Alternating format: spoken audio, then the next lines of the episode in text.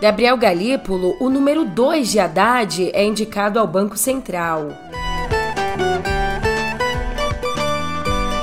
Também por aqui o esforço do governo para driblar a crise na articulação do Congresso.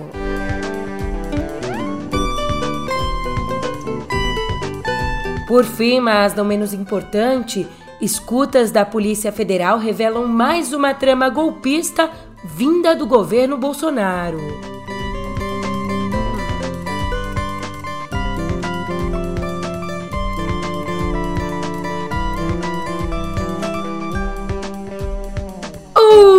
Ótimo dia, uma ótima tarde, uma ótima noite para você. Eu sou a Julia Keck e vem cá, como é que você tá, hein? Nessa terça, dia 9, a gente conversa principalmente sobre indicações. Não é novidade, né? Você viu o título. Então, já que o papo é esse, eu indico, eu faço aqui uma indicação. Eu indico que você fique confortável, pega o cafezinho, o chá, ajeita a coluna e se embora no pé do ouvido. Música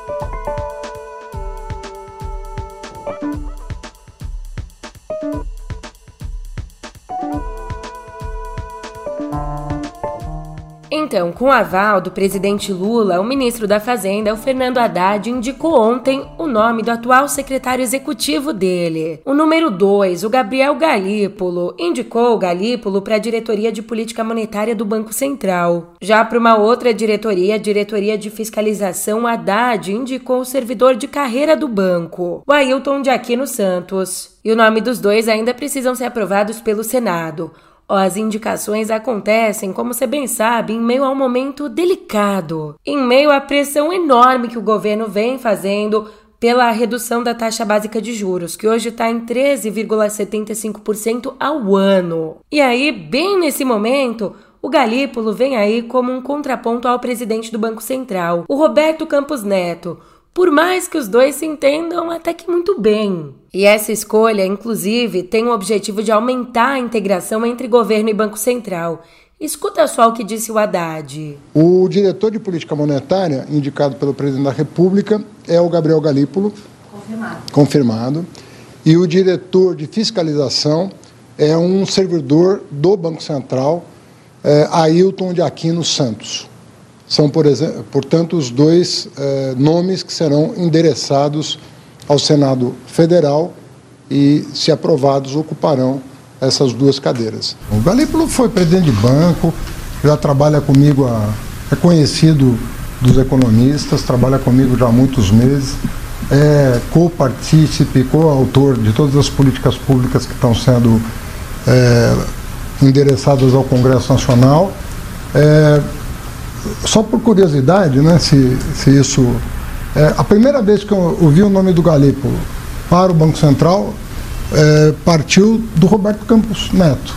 Eu estava no G20, na Índia, fomos almoçar juntos e foi a primeira pessoa que mencionou a possibilidade do Galípolo ir para o Banco Central é, no sentido de entrosar as equipes do Banco Central e da Fazenda. Um pouquinho da dinâmica aqui, o mandato do Campos Neto termina no fim do ano de 2024. Só que até lá ele vai ter a presença do Galípolo, provável sucessor dele, na principal diretoria do Banco Central, então eles vão ter que trabalhar juntos, não vai ter jeito. O governo considera que esse cenário vai gerar mais discussões internas ali dentro do Banco Central sobre os juros. Discussões encabeçadas por alguém que é respeitado tanto pelo mercado quanto pelo governo. Mas é claro que sozinhos o Galípolo e o Campos Neto não conseguem mudar a política monetária. Por isso, o governo montou uma estratégia para garantir ainda esse ano maioria no Copom, o Comitê de Política Monetária, que é integrado pelos oito diretores e pelo presidente da autarquia. Daí, além de Galípolo e Aquino Santos, dois diretores, outros dois nomes vão ser indicados em dezembro. E, segundo membros do governo, a equipe de Haddad vai atuar para trazer mais um diretor. E ó, o Galípolo ele é considerado técnico e tem um bom trânsito no governo. No anúncio, o Haddad reforçou que o Galípolo não é filiado ao PT e que não vai representar o pensamento do partido ali no colegiado. Mesmo assim, parte do mercado tem considerado que a indicação sinaliza sim uma interferência política no Banco Central. De qualquer forma, o que, que a gente sabe? A gente sabe que uma vaga ficou aberta ali no Ministério da Fazenda, né? O Galípolo saiu e ela deve ser, portanto, ocupada por Dário Durigan, que hoje é diretor de políticas públicas da Meta, a dona do Facebook, do Instagram e do WhatsApp. Advogado, ele atuou aí por 13 anos em vários órgãos públicos, inclusive trabalhou como assessor especial da Prefeitura de São Paulo na gestão Haddad. E eu trago aqui uma análise da Maria Cristina Fernandes, ela que é colunista do Valor desde a fundação do jornal em maio de 2000, integrou a equipe que fundou a revista Época, é formada em jornalismo, também é formada em história, é mestre em política comparada pela Universidade de Paris e também em política latino-americana pela Universidade de Londres. Ela diz que, abre aspas, a indicação de Gabriel Galípolo para a diretoria de política monetária do Banco Central coloca Fernando Haddad na rota para se transformar como o ministro da Fazenda mais poderoso das últimas décadas. Dessa lista exclui-se Fernando Henrique Cardoso, que, indicado para o cargo há exatos 30 anos, começou a subir a rampa com o lançamento do Plano Real. Fecha aspas. Bem, numa outra frente, o governo vem enfrentando uma crise na articulação política com o Congresso. E aí, na tentativa de superar essa crise, ontem o ministro de Relações Institucionais, o Alexandre Padilha, disse que o Lula mandou marcar reuniões com todos os partidos que hoje estão no comando dos ministérios. E os primeiros encontros para cobrar fidelidade vão ser com o PSB e o PSD. Em seguida, com o MDB e o União Brasil. Alvo de críticas, o Padilha disse que não é marinheiro de primeira viagem e minimizou os rumores de que o Lula vai entrar de uma forma direta na articulação, afirmando que o presidente já atua desde o início e vai participar quando for preciso. Temos tido muitas vitórias. Tivemos uma derrota na semana passada. É raríssimo time ser campeão invicto. Campeonato você empata, você perde. Para ser campeão você não pode perder a final. E tenho certeza absoluta que nós estamos construindo um time, uma base, uma estratégia de governo sob a liderança do presidente Lula para ganhar, ser vitorioso naquelas são as votações mais importantes e prioritárias. Eu estou acostumado a esse cargo. Não sou marinheiro de primeira viagem. Estou acostumado com as tarefas desse cargo. Não sou marinheiro de primeira viagem. Sei que é um cargo que o tempo todo as pessoas discutem, né? E temos muita tranquilidade para seguir aquilo que são as prioridades que foram estabelecidas no começo do ano, inclusive com o presidente Lula. E uma coisa que a gente tem visto bem clara é o reflexo dessa crise da articulação no Congresso ali no PL das fake news. Então, uma outra coisa que ficou decidida sobre isso é que a remuneração de conteúdo jornalístico e também o pagamento de direitos autorais nas plataformas digitais, dois temas que até então seriam tratados no PL das fake news, não vão ser mais tratados. Isso porque os líderes da Câmara preferiram fatiar o projeto. A casa então vota hoje o requerimento de urgência sobre essa remuneração, com chances aí de ser aprovado, tá? Aliás, em meio a desgastes com a Câmara, o presidente do Senado, Rodrigo Pacheco, afirmou ontem que não vai buscar protagonismo em detrimento da estabilidade institucional. É fundamental que nós encontremos um caminho dessa harmonia, que cada qual cumpra o seu papel, respeite o papel do outro. Eu quero muito que o Brasil dê certo, é por isso que eu estou na política. Para o Brasil dar certo, considerando a escolha do povo brasileiro por um presidente e por um modelo de governo, nós temos que contribuir para que esse governo dê certo. Este realmente é o meu espírito nesse instante. Mudando de assunto, a gente volta ao fantasma golpista que nos assombra. As escutas feitas pela Polícia Federal revelaram mais uma trama golpista de funcionários do governo Bolsonaro. Dessa vez, o coronel do Exército Elcio Franco, ex-número 2 do Ministério da Saúde, assessor da Casa Civil e homem de confiança de Jair Bolsonaro. Presta atenção, numa conversa com o ex-major Ailton Barros, que está preso, o Franco defendeu a pressão para que oficiais de comando aderissem ao golpe. No áudio, ele diz, abre aspas, é preciso convencer o comandante da Brigada de Operações Especiais de Goiânia a prender o Alexandre de Moraes. Vamos organizar, desenvolver, instruir e equipar 1.500 homens. Fecha aspas. Eu não tô falando aqui de qualquer Zé Mané que falou isso na rua, que não tem noção do que é um golpe, que não atua na esfera pública. A gente tá falando de um homem de confiança do ex-presidente que atuava no governo. Tem muita coisa que a gente ainda precisa tirar limpo. Ainda nesse, nesse sentido, Começou ontem a perícia nos celulares de Bolsonaro e do braço direito dele, o tenente-coronel Mauro Cid, que foi preso na última quarta. Os aparelhos foram apreendidos pela Polícia Federal numa operação para investigar a inserção de dados falsos no sistema do SUS a fim de emitir certificados de vacinação para Bolsonaro, para a filha dele, a Laura, para Cid e para os parentes do Cid. Também ontem prestou depoimento à Polícia Federal o ex-ministro da Justiça Anderson Torres, preso por suposta conivência com a tentativa de golpe no 8 de janeiro. Ele falou durante duas horas e negou que orientou a Polícia Rodoviária Federal a interceptar ônibus com eleitores de Lula no segundo turno das eleições. Saindo agora do Brasil, o mais prestigioso prêmio da imprensa norte-americana, o Pulitzer, teve divulgada ontem sua lista de vencedores. Eu ainda não saí lá, tá? Vale dizer. Acorda, menina, vem cá! Oh, que dó, coitada de mim, né? Mas a invasão da Ucrânia pela Rússia rendeu o prêmio de melhor cobertura internacional ao New York Times e melhor cobertura de fotografia à AP, Associated Press. Já a melhor reportagem nacional foi para Caroline Kitchener, do Washington Post. Foi por um texto sobre as consequências para as mulheres texanas da derrubada pela Suprema Corte da garantia constitucional ao aborto. E a Mona Chalabi, também do New York Times, levou melhor reportagem ilustrada pelas nove maneiras de entender a fortuna de Jeff Bezos. Já que a gente está no cenário internacional, o Pedro tem um recado para você.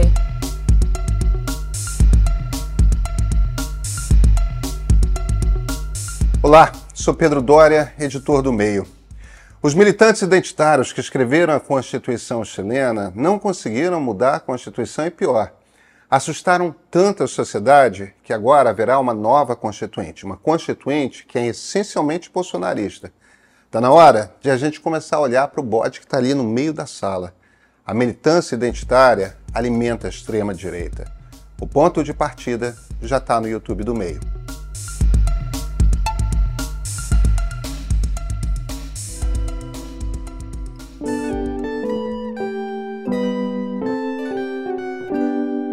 Aqui em Viver, para tudo que você está fazendo nesse minuto e me responde. Que tal fazer uma aula de inglês agora? Agorinha mesmo, por que não? Ah, Juliana, tô trabalhando, agora não dá. Mas pode ser ali encaixando na hora do almoço. Ou até naquele momentinho em que você acaba todas as tarefas do dia, mas ainda faltam longos minutos até o fim do expediente. Uma ótima ideia, vai! E uma ideia que pode deixar de ser ideia, porque no Cambly isso é possível. A plataforma oferece flexibilidade total para estudar no seu tempo e focado nos seus interesses, do jeito que você quiser, tá? Aulas diretas, 100% ao vivo com professor nativo, aulas particulares ou em grupos de até três alunos de vários lugares do mundo, onde você conversa com vários sotaques e conhece novas culturas. Eu sei que parece impossível, mas eu te garanto, ainda dá para melhorar, porque os assinantes do meio ganham um descontaço exclusivo e garantem preços a partir de 74 reais por mês. Tudo isso usando o cupom MEIO VIP, tudo junto em letra maiúscula meio VIP. Cupom que vale por 48 horas a partir dessa terça. Ó, é facinho, tá? É só clicar no link que eu deixei para você na descrição do episódio. Não vai bobear, pelo amor de Deus.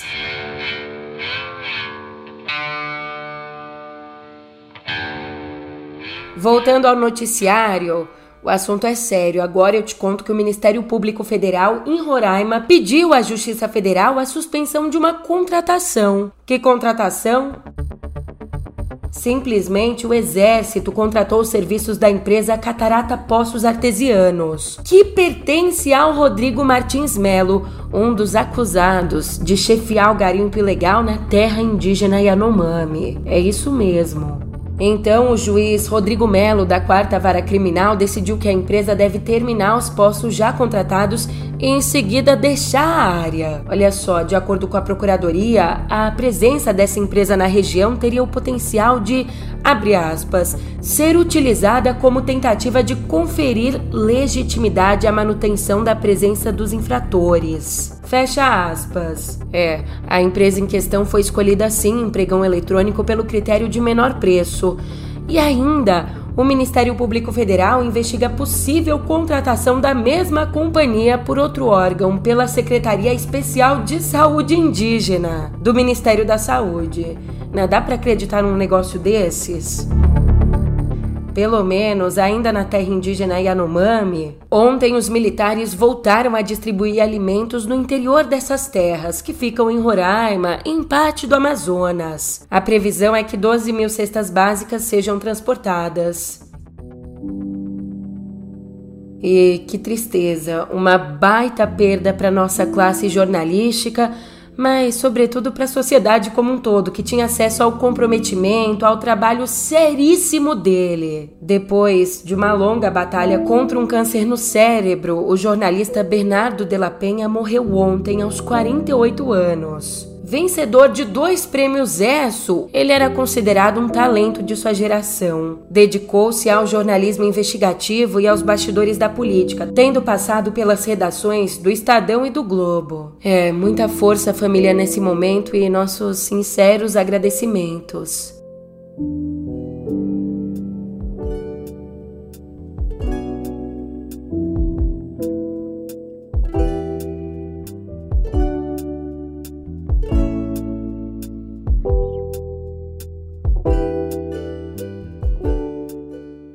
Aqui em Cultura a gente se transporta para um tempo em que gigantes do blues caminharam sobre a terra. I thank the Lord for letting me stay around a little longer. Feel like I got a lot more to give. I thank the Lord for letting me stay around Lord knows I love the life I live. Virtualmente, o último dessa linhagem de gigantes, o americano Buddy Guy, se prepara aos 86 anos para a despedida dos palcos. Despedida que vai acontecer em São Paulo nos dias 3 e 4 de junho no Best of Blues and Rock Festival. E exatamente nesse momento de adeus, ele olhou para trás e numa entrevista ao Estadão revelou as grandes influências dele no blues. Aspas. Gostaria de tocar como B.B. King e agir como Guitar Slim. Ele ainda tentou fazer uma coisa quase que impossível: traduzir o que é o blues para as novas gerações. Sabe qual foi a resposta dele? O blues é a crônica da própria vida, a expressão dos tempos. Se você vive um tempo bom, apenas siga vivendo. Se está ruim, continue vivendo. O blues é sobre isso. E ó, para encerrar essa notícia, ele montou a banda imaginária mais poderosa de blues de todos os tempos. E ó só essa escalação. Na bateria, Freddie Bellow. No baixo, ninguém mais, ninguém menos que Mr. Philip Church. Nos teclados, Otis Spann. Na gaita, Little Walter. Na guitarra, B.B. King. E nos vocais, Bobby Blue Bland. Já pensou?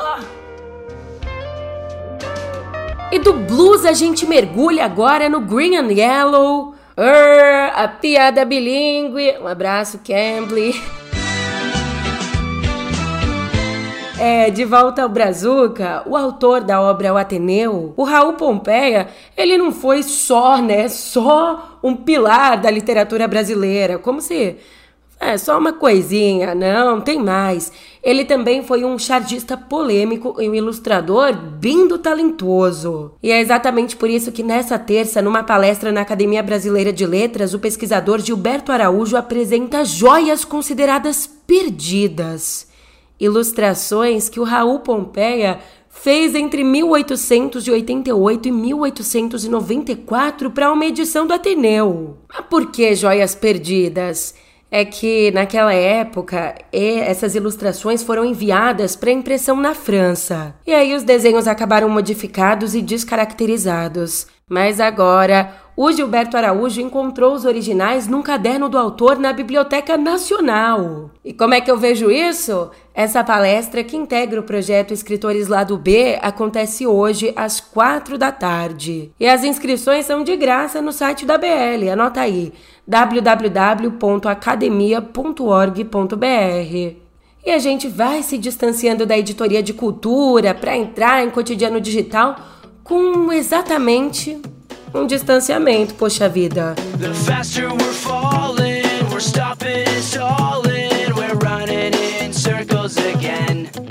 Depois aí de grandes 27 anos de carreira, o quinteto punk canadense Sun 41 usou ontem as redes sociais para anunciar a separação do grupo. E como eles disseram, o quinteto vai se separar assim que terminar a turnê de lançamento do último álbum deles, o Heaven and Hell. Eles não deram mais detalhes do porquê dessa ruptura aí.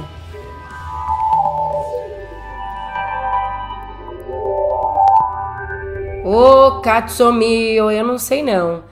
Não sei mesmo. Depois de cinco meses de suspensão, a Prefeitura de São Paulo retomou o edital do programa Smart Sampa, que deve instalar na cidade 20 mil câmeras de segurança com tecnologia de reconhecimento facial. O pregão vai acontecer no dia 23 desse mês.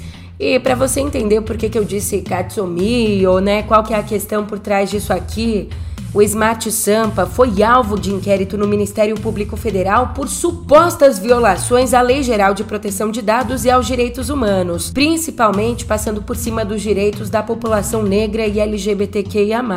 Inclusive, o conteúdo do programa teve de ser parcialmente modificado depois de uma série de críticas, mas que justas, né? Já que o programa determinava que para identificar suspeitos, determinava o emprego de instrumentos para identificar a partir de critérios como, as palavras deles, cor de pele e vadiagem. É, né? Qual que é a cor da pele sempre identificada? Quem que são os vadios? No fim das contas, depois de algumas mudanças, a tramitação do edital foi liberada no fim de abril pelo Tribunal de Contas do município. Ai, ai.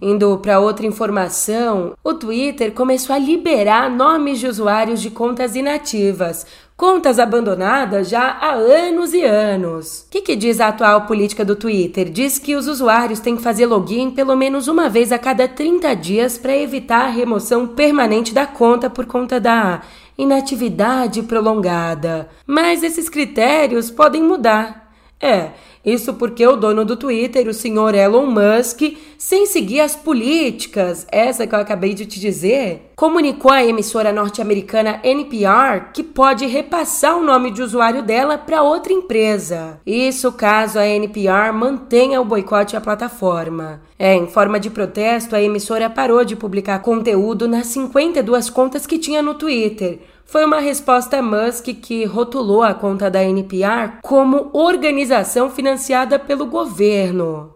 E não é, né? É uma emissora que tem vários, várias fontes de renda, incluindo uma pequena parcela que vem sim do governo, mais uma fonte de renda principalmente que vem da audiência, das propagandas. Mas vem comigo, vem comigo para você se sentir velho, que eu vou desenterrar aqui um baita de um meme que tá ali, ó, ali nos escombros mas eu só consigo pensar nele para essa notícia aqui. Para nossa alegria!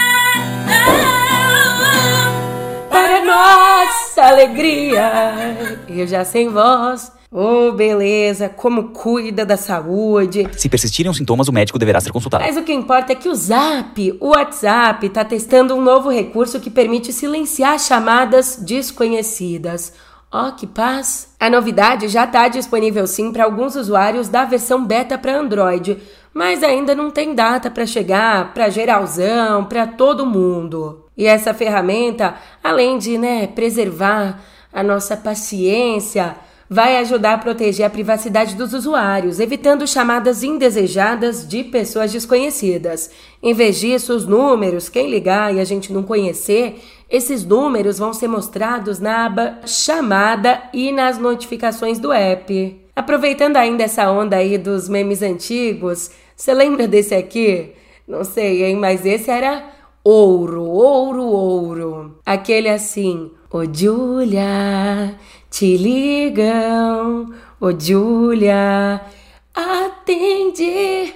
Então, o encerramento do programa tá ligando e eu atendi agora. Eu tô indo nessa, mas você sabe, a gente se vê por aqui amanhã. Até lá. Obrigada pela companhia e por aguentar mais esse dia com a voz de gralha, mas amanhã vai estar tá melhor.